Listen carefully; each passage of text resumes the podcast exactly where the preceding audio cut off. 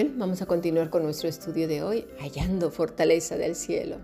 Vámonos al libro de Samuel, primer libro de Samuel, capítulo 30, versículo 1 hasta el 6. Cuando David y sus hombres vinieron a Ziklag al tercer día, los de Amalek habían invadido el Negev y Ziklag y habían asolado a Ziklag y le habían prendido fuego y se habían llevado cautivas a las mujeres y a todos los que estaban allí, desde el menor hasta el mayor, pero nadie había dado muerte, sino se los habían llevado al seguir su camino. Vino pues David con los suyos a la ciudad y aquí estaba quemada y sus mujeres y sus hijos e hijas habían sido llevados cautivos. Entonces David y la gente que con él estaba alzaron su voz y lloraron hasta que les faltaron las fuerzas para llorar.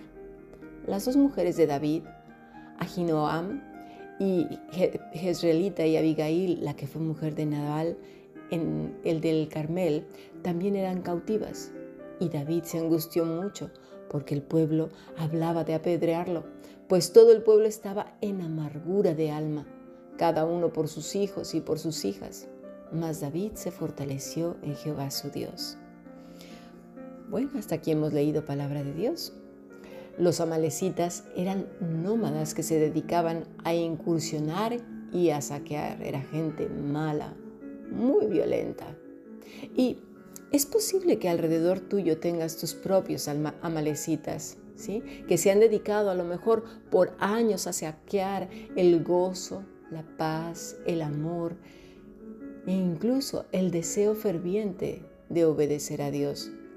Todo, todo lo que un día el Señor había construido en ti, o igual eh, lo que te ha dado esta mañana ha sido robado, saqueado y destruido y quemado, secuestrado. Es posible que se haya robado tu hogar. Es posible que se haya robado tus ilusiones que tenías, tus, tus propósitos, tus metas, tus sueños de un futuro, tus relaciones más queridas la relación contigo mismo, contigo misma, por causa de la culpa, el desánimo y la falta de perdón por hacerle caso a otros en lugar de escuchar la voz de Dios, de meditar, de, poner tu vida sobre la mesa y delante de Dios y resolverla. ¿Le has hecho caso gente, a gente, perdón, que no tiene ni idea? Ten cuidado, por favor, es tu vida.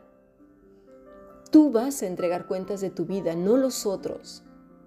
Y ya puede llamarse el pastor de la iglesia, el líder de la iglesia, eh, tu jefe, eh, un amigo, una amiga, quien sea. Tú entregarás cuentas de tu propia vida. Gestiónala. Haz lo que creas conveniente. Pídele a Dios sabiduría y haz lo que tengas que hacer. Pero no dejes que te sea secuestrado tus responsabilidades. No dejes que te sea secuestrado tu gozo, tu amor, tu capacidad de planear y edificar tu propia vida. Tú eres responsable de ella. Quizás no tengas muy claro qué debes hacer o cómo comenzar, pues todo te parece un perfecto desastre. Y que, además, puedes pensar, ya que más da, ya no puedo hacer nada. Mira, en el caso de David, llegó aparentemente tarde. Los amalecitas eran gente muy malvada, eran asesinos, eran crueles. Su carácter recio y asesino era lo que les mantenía fuertes para enfrentar intestinos ataques y mantenerse siempre firmes. David sabía que todos ellos podrían estar muertos, es decir, sus familiares, Abigail, sus hijos, todos. Y que, no se lo, y que a lo mejor no los iba a volver a ver nunca. Él, tú ahora y yo porque estamos leyéndolo, pero él se encontró con esa situación. ¿sí? Cuando leamos algo, pongámonos en situación para poder entender por qué estaba actuando así. Ponte en su papel. ¿Qué pensarías? ¿Qué pensarías si todos ellos están en manos de unos verdaderos asesinos? Dice el versículo 3 que la ciudad estaba quemada y no había nadie. Imagínate, llegas y solo ves cenizas, humeando. A veces pensamos que es demasiado tarde, ¿verdad? Para nuestro, lo que ha pasado en nuestras vidas, que no hay nada que hacer. Nuestros ojos ven lo que ven, nuestra lógica lo que dice la evidencia objetiva. Y la imaginación, pues, ¿qué podemos decir de la imaginación? Es buenísima para ir más allá de lo razonable, de lo pensable, ¿sí? Más allá de lo inimaginable y lo draconiano, porque así es nuestra imaginación. Siempre rebasa las fronteras de toda lógica. No sé si estás pasando por una situación en donde tu limitada humanidad te dice que ya no hay nada por hacer, no sé si aún te sientes responsable de tus pecados por no haber actuado a tiempo, por no haber advertido o cualquier cosa de estas porque también somos buenos para machacarnos y darle y venga, ¿por qué no lo hice? ¿Por qué? ¿Por qué? ¿Por qué? No, ya no lo hiciste, pero ahora sí puedes hacer. David no hizo nada de esto, ¿eh? David hizo lo que tenía que hacer. En el texto se usa una palabra que quiere decir elevar, favor, exaltar, ofrecer. Es decir, que elevaron sus voces, gritaron, tronaron. Col. ¿A quién? A Dios sin duda. Y lloraron hasta que las fuerzas, todas sus fuerzas se agotaron por completo. Y yo te pregunto, ¿sigues luchando en tus fuerzas? ¿Sigues creyendo que tú resolverás tus problemas? ¿Sigues creyendo en el plan A, B y C?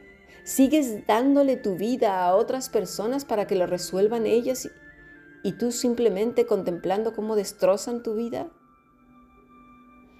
David era un gran rey, ¿eh? Y se despojó tanto él como su gente de toda su fuerza. Pero hay dos tipos de personas Vamos a continuar porque a lo mejor aquí puedes pensar, bueno, ¿tomo o no asumo el control de mi vida? sí, pero escúchame por favor.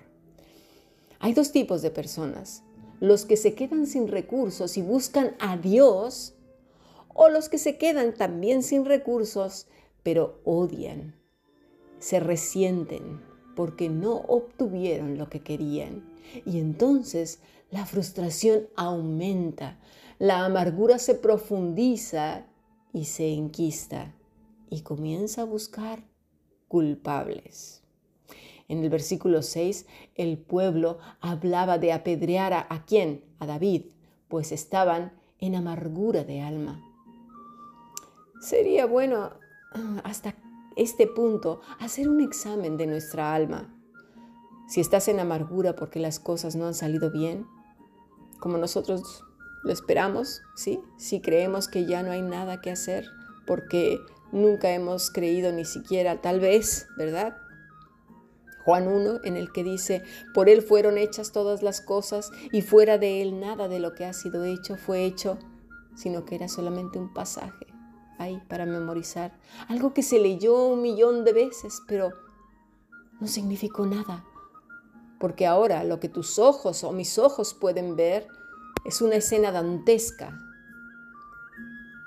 Igual y solo ves desesperanza, horror, tristeza, melancolía, sin sentido, enojo, amargura, mucha frustración.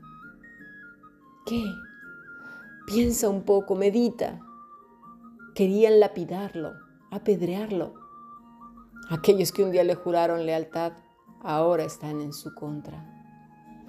Es posible que aún los tuyos, tus hermanos, tus padres, tus amigos, los de la iglesia, estén dispuestos a entregarte en las mismas manos del infierno, con tal de saciar sus almas sedientas de una supuesta justicia.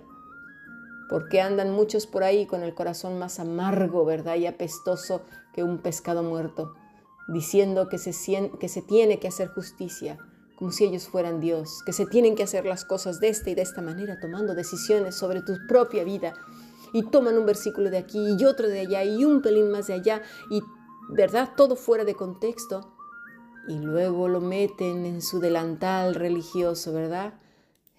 Le dan vueltecitas y ya está listo para dar el primer latigazo y el segundo dando órdenes. Ten cuidado de entregarle tu vida a cualquiera.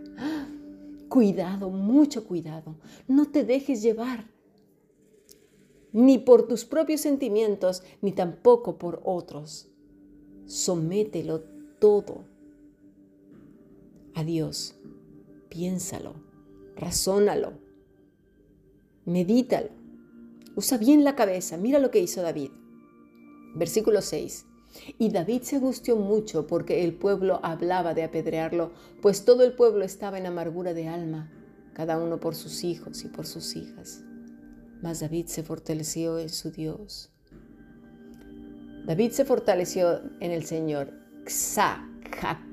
Perdón, abrazar, atrapar, agarrar, ser fuerte, apretar, echar mano, violento, insistentemente. No fue una búsqueda de Dios fugaz y nerviosa, sino más bien violenta, como quien busca entre las gentes a alguien y le atrapa con fuerza, de manera insistente, ¿sí? Quiere decir también enredarse. Me pregunto cuántos de nosotros estamos enredados en el Señor. No me suelto y no me suelto, Señor, tal como Jacob le dijo al ángel del Señor no te suelto hasta que me bendigas. Y mira, después de fortalecerse en su Dios, no en Dios, en su Dios, como si fuera propiedad uno de otro, lo podemos entender. Es como dice Cantar de los Cantares, 2.16 y 17, mi amado es mío y yo soy suya. Él apacienta entre los lirios hasta que apunte el día y huyan las sombras. Vuélvete, amado mío, sé semejante al corzo o como el cervatillo sobre los montes de Beter. Y así fue David.